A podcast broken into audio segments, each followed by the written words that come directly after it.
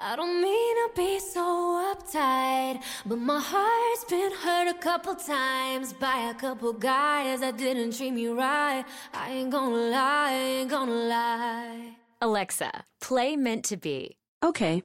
If it's meant to be, it'll be, it'll be. Baby, just let it be. If it's meant to be, it'll be. With Amazon Music, a voice is all you need. Get access to over 50 million songs. Download the Amazon Music app today.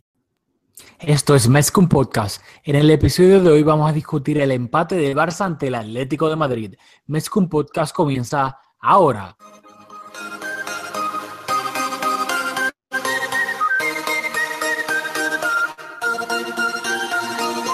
Kevin Roland, contigo empezó todo. Som el club del món, diguin el que diguin.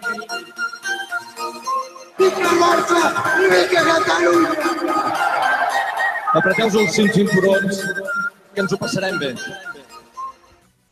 Yo soy Rafael Lamoy junto a Julio Borras y esto es Mezcum Podcast, espacio dedicado totalmente a discutir la actualidad del Fútbol Club Barcelona. Dímelo, Julio. Partidazo. Volvió el Barça, estamos contentos, las cosas en Puerto Rico no mejoran, pero el Barça nos llena de alegría.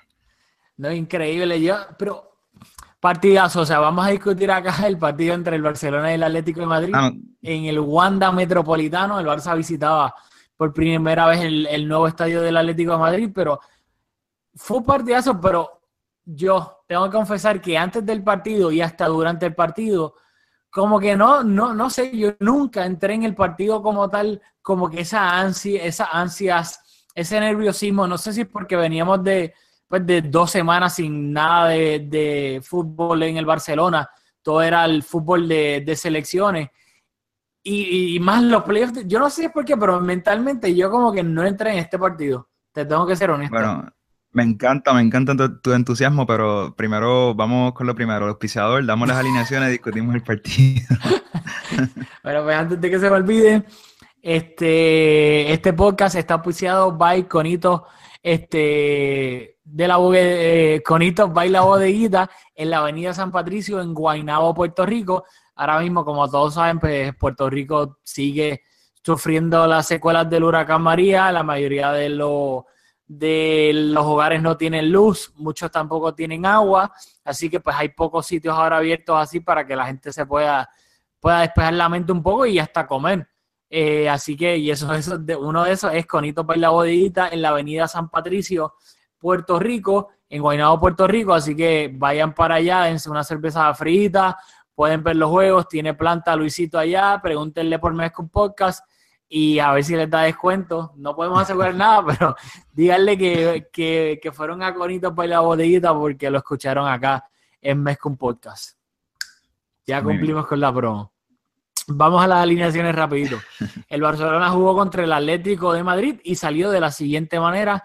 Marc André Ter Stegen en la portería, defensa de cuatro, Nelson Semedo de lateral derecho, Gerard Piqué y Samuel Umtiti de centrales, Jordi Alba de lateral izquierdo, mediocampo de cuatro, según las yo voy a comentar esto ya mismo, bueno, estoy de acuerdo, mediocampo de cuatro, Andrés Iniesta, Sergio Busquets, Iván Rakitic y André Gómez, y al frente de delanteros, Lionel Messi eh, y Luis Suárez. En el banquillo del Barça se encontraban Gerard Deulofeu, Sergi Roberto, Paulinho, Denis Suárez, Javier Macherano, Lucas Dean y Jasper Silesen. Se quedaba fuera de la convocatoria Paquito Alcácer de nuevo y Arda Turán y, este, y Alex Vidal. Esos eran los tres que se quedaban fuera de la convocatoria. Y usualmente nosotros no mencionamos la alineación del equipo contrario, pero creo que este caso lo amerita porque fue contra el Atlético de Madrid y el Atlético salió de la siguiente manera con un 4-4-2, Jan Black en la portería, defensa de cuatro, Felipe Luis, Diego Godín, Savic y Juan Fran, medio campo, Ferreira Carrasco, Saúl, Gaby y Coque y en la delantera Ángel Correa y Antoine Grisman. Bueno, hay que mencionar que el partido terminó empate 1 a 1, gol en, en el minuto 20 de Saúl Ñíguez y gol en el minuto 80 de Luis Suárez de cabeza a centro de Sergi Roberto. Así mismo fue, Vamos a, ¿Cómo empezamos a digerir este partido? Bueno, primero que todo hay que recordar que el Barça llegaba invicto a este partido y no solamente invicto, sino que había ganado todos los partidos en lo que iba de liga. El Atlético de Madrid no llegaba de la mejor forma, de la mejor forma que digamos, con varios empates y varias derrotas en liga. Y nada más empezar el partido, Messi tuvo una jugada dentro del área, se fue de varios jugadores del Atlético de Madrid y por poco anota, eso fue a los treinta y pico segundos, así que empezando el partido ya el Barcelona por poco anotaba, no sé si tienes que decir algo, algo de esa jugada. Sí, el Barça salió bastante agresivo, luego el Atlético tomó control del partido por algunos momentos y desde ese momento fue un partido bastante parejo. Quiero, me dio curiosidad lo que dijiste sobre la alineación que tuviste. Yo honestamente, yo no vi un 4-4-2, yo vi el 4-3-3 asimétrico. Yo vi a André Gómez haciendo de extremo derecho por donde juega Feo, por donde jugaba Dembele, por donde a veces juega Sergi Roberto. Yo André Gómez lo vi de extremo derecho. No, concuerdo. Cuando en la segunda mitad, buscando el resultado, buscando el empate, como mencionamos, el Barça le costó bastante empatar el partido. Estuvo casi 70 minutos, eh, no, 60 minutos tratando de, empatar. Eh, ahí cambió la formación, pero por la mayoría del partido, concuerdo contigo, André Gómez jugó de lateral derecho y tenemos que. Extremo derecho. de, extremo derecho, discúlpame. Eh, es lo más polémico probablemente, así que vamos a discutir la participación de André Gómez. Lo, ya llega un punto, lo odio.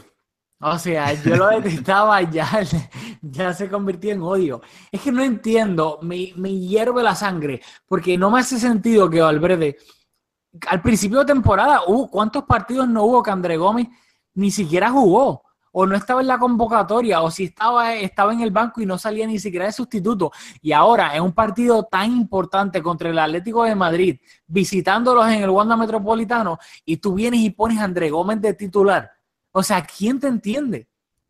O sea, por más que nosotros podemos discutir aquí a Deulofeu, de su ejecución en, muchas partes del partido, pero Deulofeu es mil veces mejor en esa, en, esa posición que André Gómez. Si tú vas a poner a André Gómez de, extremo derecho, para eso pongas a Sergi Roberto o a Deulofeu. ¿Para qué demonios tú pones a André Gómez que es lento físicamente, no defiende, es lento mentalmente también en cuanto a leer la jugada? Eh, técnicamente él no es malo, simplemente es que mentalmente hace, hace pases malos. O sea, lee todo incorrectamente, todo lo hace mal. O sea, ¿para qué tú lo pones? ¿Eso te queda o ya? No, sí, voy a seguir hablando de él durante el podcast. Pues yo, voy a ser el abogado del diablo. No, no. Lo que yo siento por André Gómez está bastante bien documentado desde la pretemporada antes de incorporarse al equipo, así que yo creo que...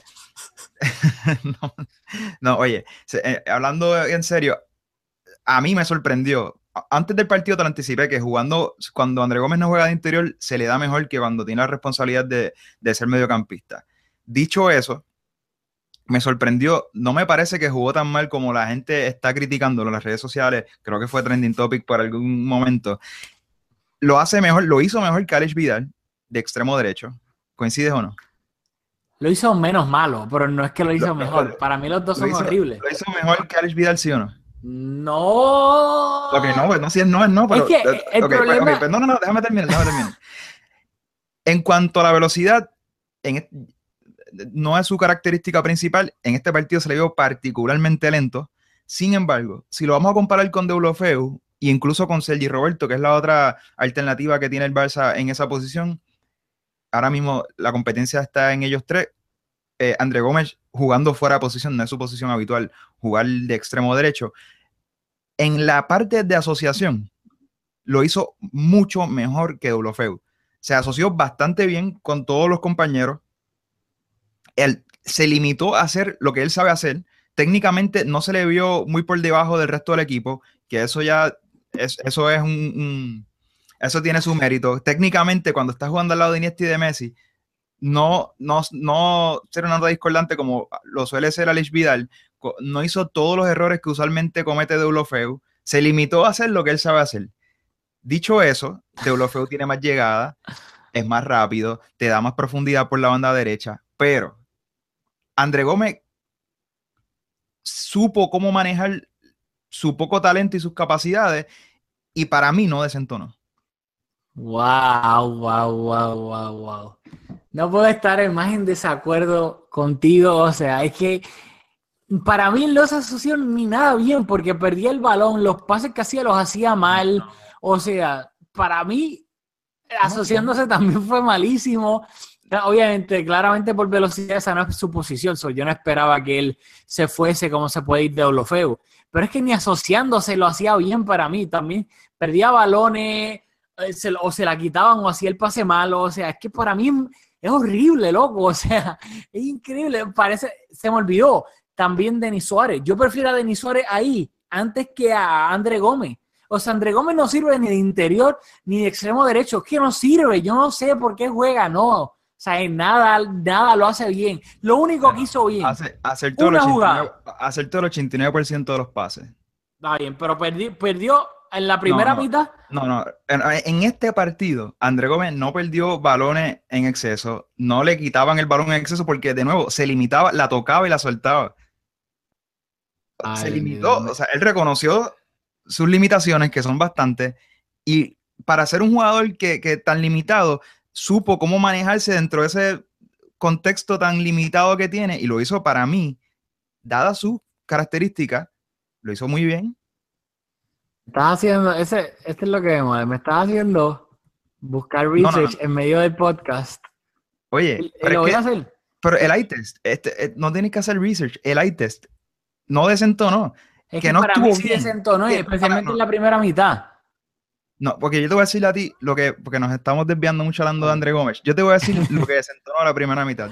Qué desastre hablar del podcast este muerto, santo Dios. No, oye, pero tú sabes lo que sí desentonó en la primera mitad, Valverde respetó demasiado, demasiado, demasiado al Atlético y le puso unas cadenas a Rakitic y a Iniesta. Y lo que faltó en esa primera mitad fue llegada de ellos dos. Estaban demasiado atrapados a su posición de interiores y eso fue lo que nos faltó.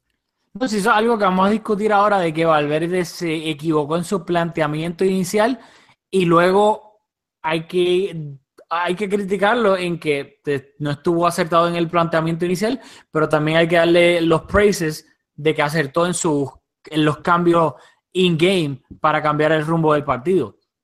Y eso fue algo que a mí me, me, estuvo raro porque, por ejemplo, el Atlético, después de esa llegada de Messi al principio, el Atlético tuvo varias ocasiones de gol clarísimas que si no es por Ter Stegen, un saludito a Gorgi, que si no es por Ter Stegen, eh, el Atlético fácilmente hubiese podido anotar dos o tres goles en la primera mitad. Pues, dos goles de los cuales uno fue el, túnel a pique, que eso era un gol claro, uno contra uno, Griezmann falla poca. El otro, que fue una jugada que Piqué le dio un poco de espacio, fue un tiro al primer palo, al palo de Ter Stegen, que la salvada fue espectacular, pero me parece que fue bastante de rutina. Esa, esa narrativa de que si, no fuera por Ter Stegen nos metían dos o tres goles, no, no te la dos mínimos nos podían haber metido. Ese gol que fue el, primer, el primero, que fue el primer palo, una tapada de rutina, si te vencen el primer palo, eh, estás mal. Yo creo, un portero del nivel del Barça, un portero de la liga, de los porteros de la liga, 15 tapaban esa. El uno contra uno fue de crack, de, de super crack. Así que, si no fuera por Ter Stegen, hubo un golito, pero esa narrativa de que no, que Ter Stegen nos salvó dos, tres goles, no se la compra nadie.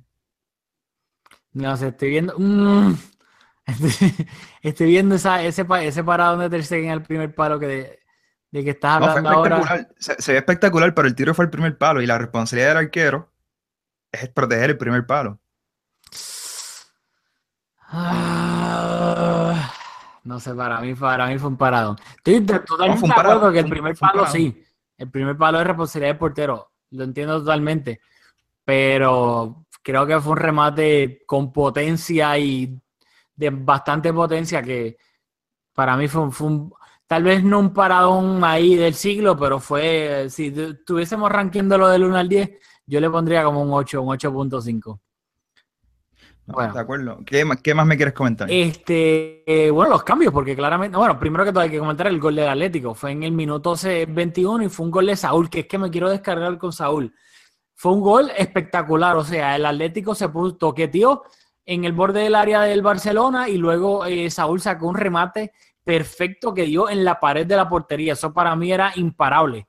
Pero lo que me irrita de Saúl es que me puede equivocar en cuanto a, a, estadísticas como tal, pero el eye test, que lo que me irrita de Saúl es que a mí me da esa sensación de un tipo de jugador que, que tú a veces ni te das cuenta de que estás jugando y de momento viene y te mete un golazo.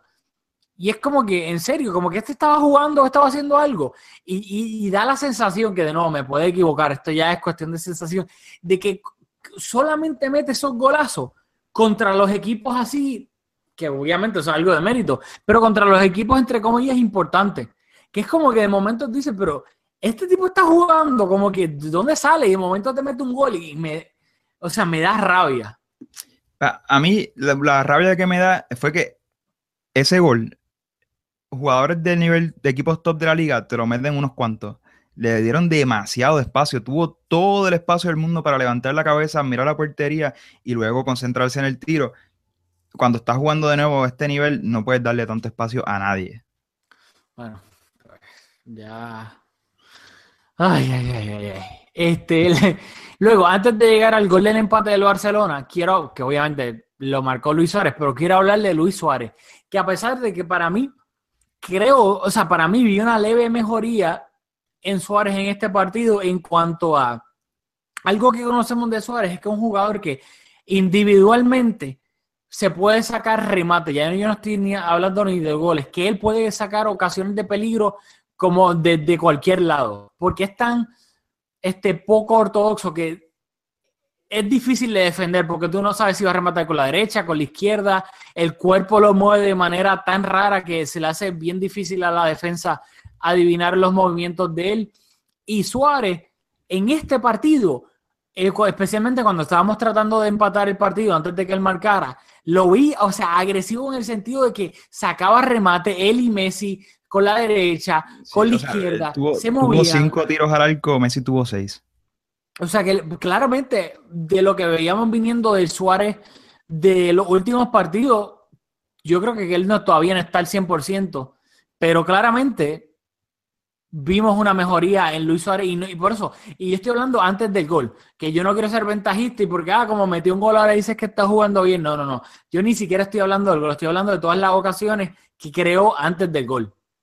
Pues, yo estoy un poco molesto porque metió el gol, porque voy a sonar ventajista, pero antes de, anotarlo, eh, escribí en negrita bastante grande, mejor partido de Suárez en la temporada, partidazo y dividí el partido entre las cosas positivas y las cosas negativas. Y en las cosas positivas fue que el Barça recuperó a Suárez, recuperó a su delantero, recuperó al mejor socio de Messi.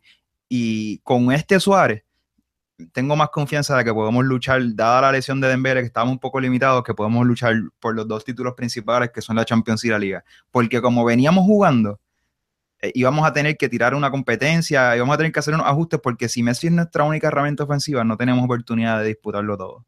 No, no, sin duda alguna. Y eso es algo que a mí siempre me ha molestado de, especialmente en los años que Messi marcaba 90 goles por año calendario, etcétera, que todo el mundo, ¡oh! ¡Qué brutal! Rompió el récord. Pero a la, a la, hora de la verdad, lo que importa aquí es ganar campeonato. Y siempre que se ganan campeonatos, Champions, triplete, es con un tridente.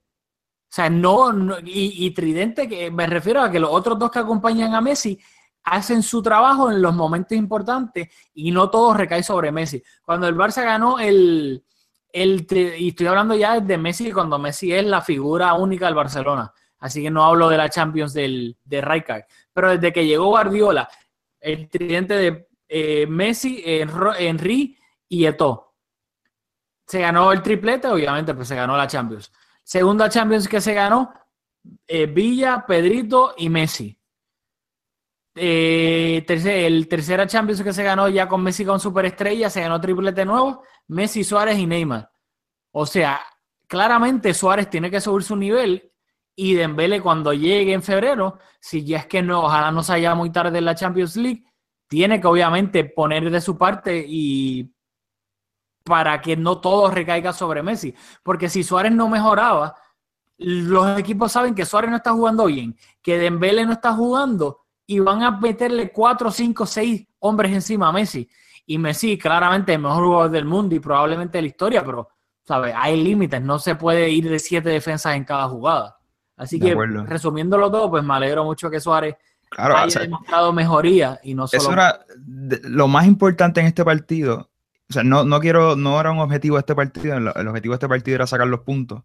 Pero recuperar a Suárez es lo más positivo, aparte de empatar con uno de los dos rivales directos. La liga, con toda probabilidad, la va a disputar el, el Barça, el Madrid y el Atleti. Fuera de casa, después de una fecha FIFA, me parece un buen resultado. Y recuperar a Suárez fue brutal. Y si te lo imaginas, Suárez jugando este nivel, Messi jugando al nivel que está jugando, que está jugando espectacular, y cuando se recupere Dembélé por la banda derecha haciendo lo que no hizo eh, André Gómez, vamos a tener un equipazo. No, es mucho mejor de lo que tenemos actualmente. Y este, quiero hablar de esto, porque en el minuto 61 Valverde hizo doble cambio. Sacó a Iniesta y a Semedo y entró a Deulofeu y a Sergi Roberto y ambos se posicionaron en, el, en la parte derecha del campo. Sergi Roberto pues obviamente reemplazó a Semedo y jugó de lateral derecho y Deulofeu pasó a jugar a extremo derecho y ahí entonces André Gómez siguió en el partido, que no me explico por qué no lo quitaron. O sea, ay, Es que no, realmente no lo hizo tan mal. sí, lo hizo mal.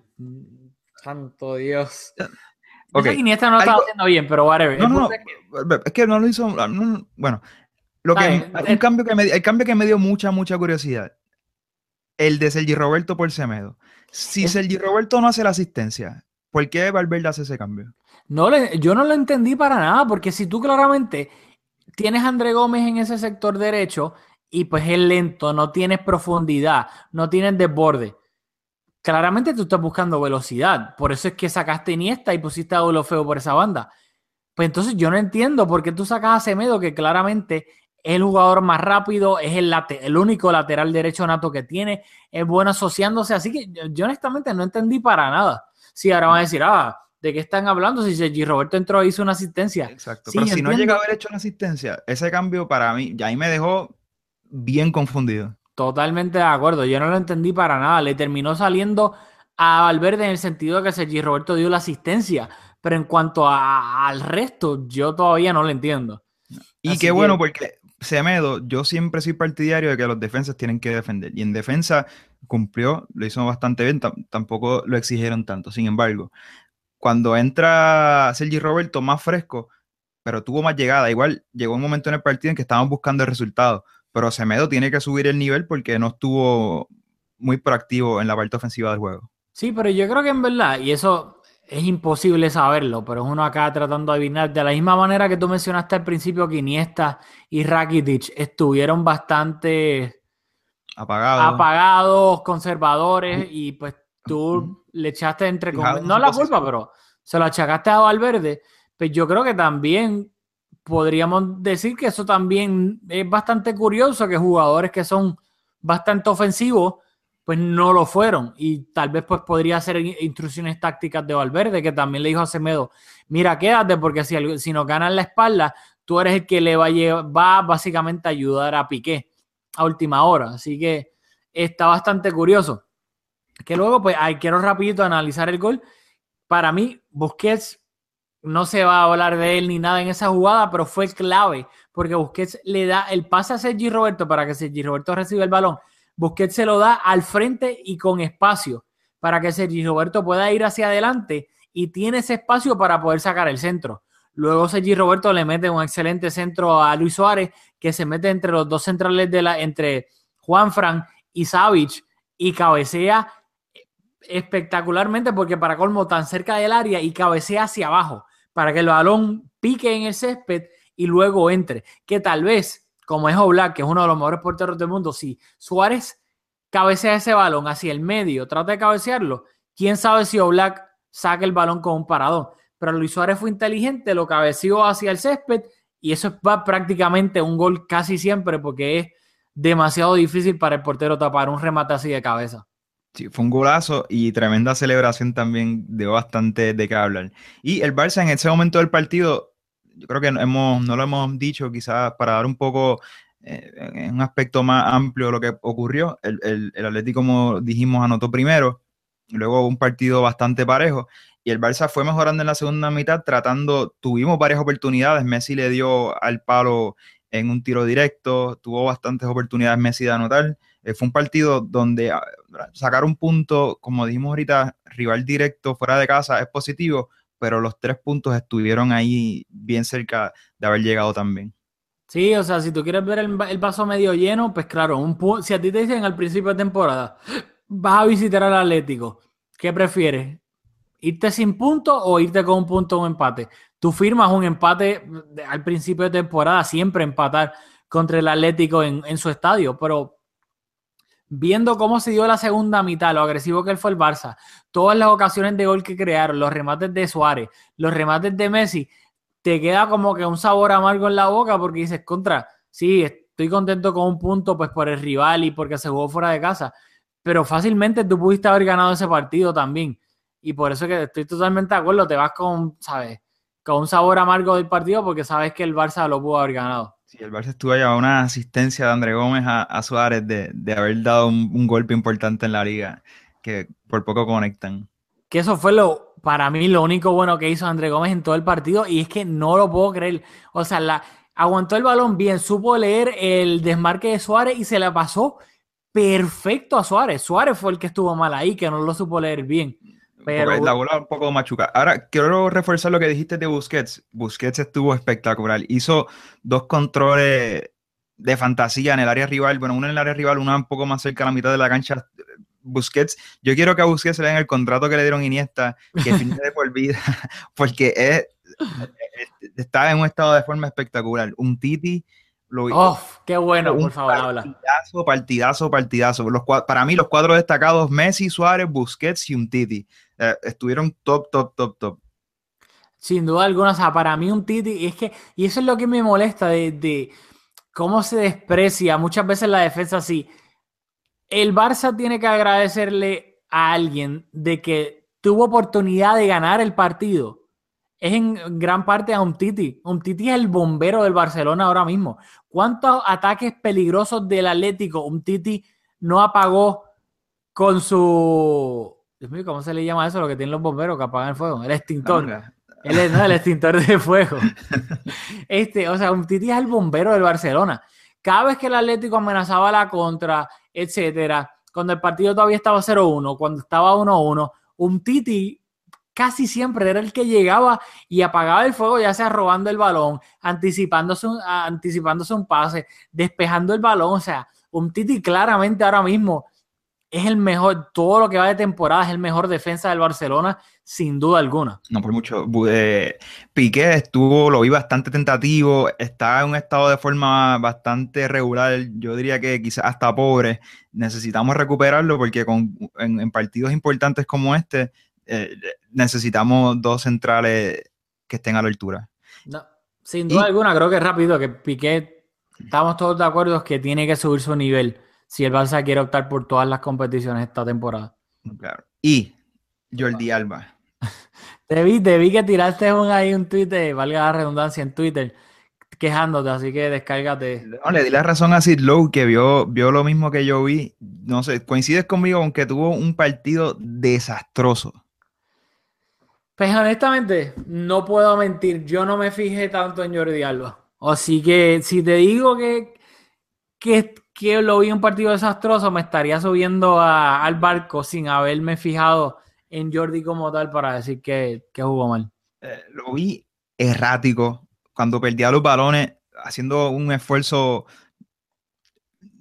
eh, a- a medio esfuerzo, a medio gas para recuperar su posición. Ah, Yo lo, yo lo miro de esta manera. Si tú miras al Madrid, por ejemplo, que, y lo comparamos con Marcelo, la diferencia entre Marcelo y Jordi Alba es bastante grande. Si nos vamos a la otra banda del Madrid y lo comparamos con Carvajal, la diferencia entre Carvajal y Jordi Alba es bastante grande.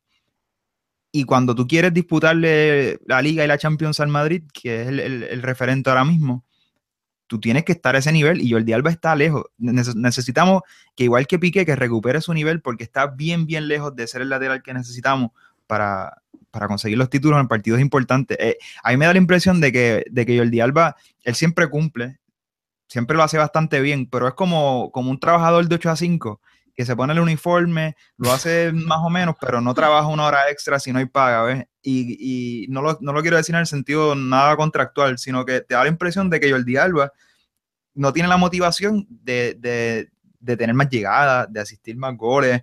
Se conforma con, con correr por la banda. Pues no me parece tampoco que sea tan consistente desbordando por esa banda. En defensa cumple y ya vamos al próximo partido.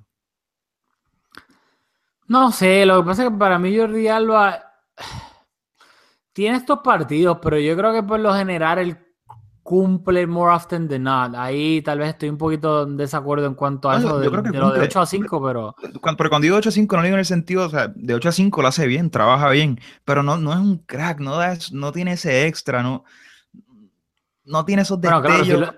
si, lo, comparas con Marcelo, nadie es crack comparado con, Marcelo. Ah, sé, no sé. está eh, mucho mejor que, que Jordi Alba. No sé, yo siento que, lo tiene, no, no le estoy pidiendo algo que no hemos visto de él. Es un poco más de motivación, un poco más de ambición. Bueno, pues. Este, creo que ya podemos terminar el análisis del partido. Eh, se acabó 1-1. Eh, y el, voy a decir la tabla ahora para que todo el mundo sepa cómo quedó la tabla de posiciones tras todos los partidos de esta, bueno, el Valencia, perdón. Lo voy a decir ahora. El primer lugar está el Barcelona con 8 partidos jugados y 22 puntos. En segundo lugar está el Real Madrid con 8 partidos jugados y 17 puntos luego de, que estaba peleando por entrar en la Champions la, la, última jornada. Ahora el Real Madrid ya está en, en la segunda posición. El Atlético de Madrid está en la tercera posición de la liga con 8 partidos jugados y 16 puntos. El Sevilla está en la cuarta posición de la tabla con 8 partidos jugados y 16 puntos. Y el Valencia en quinto lugar, menciona el Valencia porque el Valencia tiene 15 puntos, y, pero eh, tiene 7 partidos jugados. El Valencia, lo voy a buscar aquí rapidito, no me maten porque lo estoy buscando ahora. El Valencia, perdón, ¿qué hizo el Ah, el Valencia jugó hoy. porque diablos no le pusieron los puntos? hombre. No, aquí. Si quieres, tengo un comentario a lo que tú terminas de hacer tu investigación. Ah, bueno, no, no, perdón. El Valencia, el Valencia ganó 6-3 al, al Betty. Lo sentimos, esto no es tan updated. El Valencia ahora mismo, de última hora, lo tenemos aquí. Hay nuevo segundo lugar en la liga. El Valencia, ¿no? qué, qué estúpido soy después de hablar de todo eso. El Valencia ahora mismo está segundo lugar en la liga con 18 puntos. El Real Madrid tercero con 17 puntos y el Atlético de Madrid y el Sevilla empates con 16 puntos. Así está la liga de la Liga Española.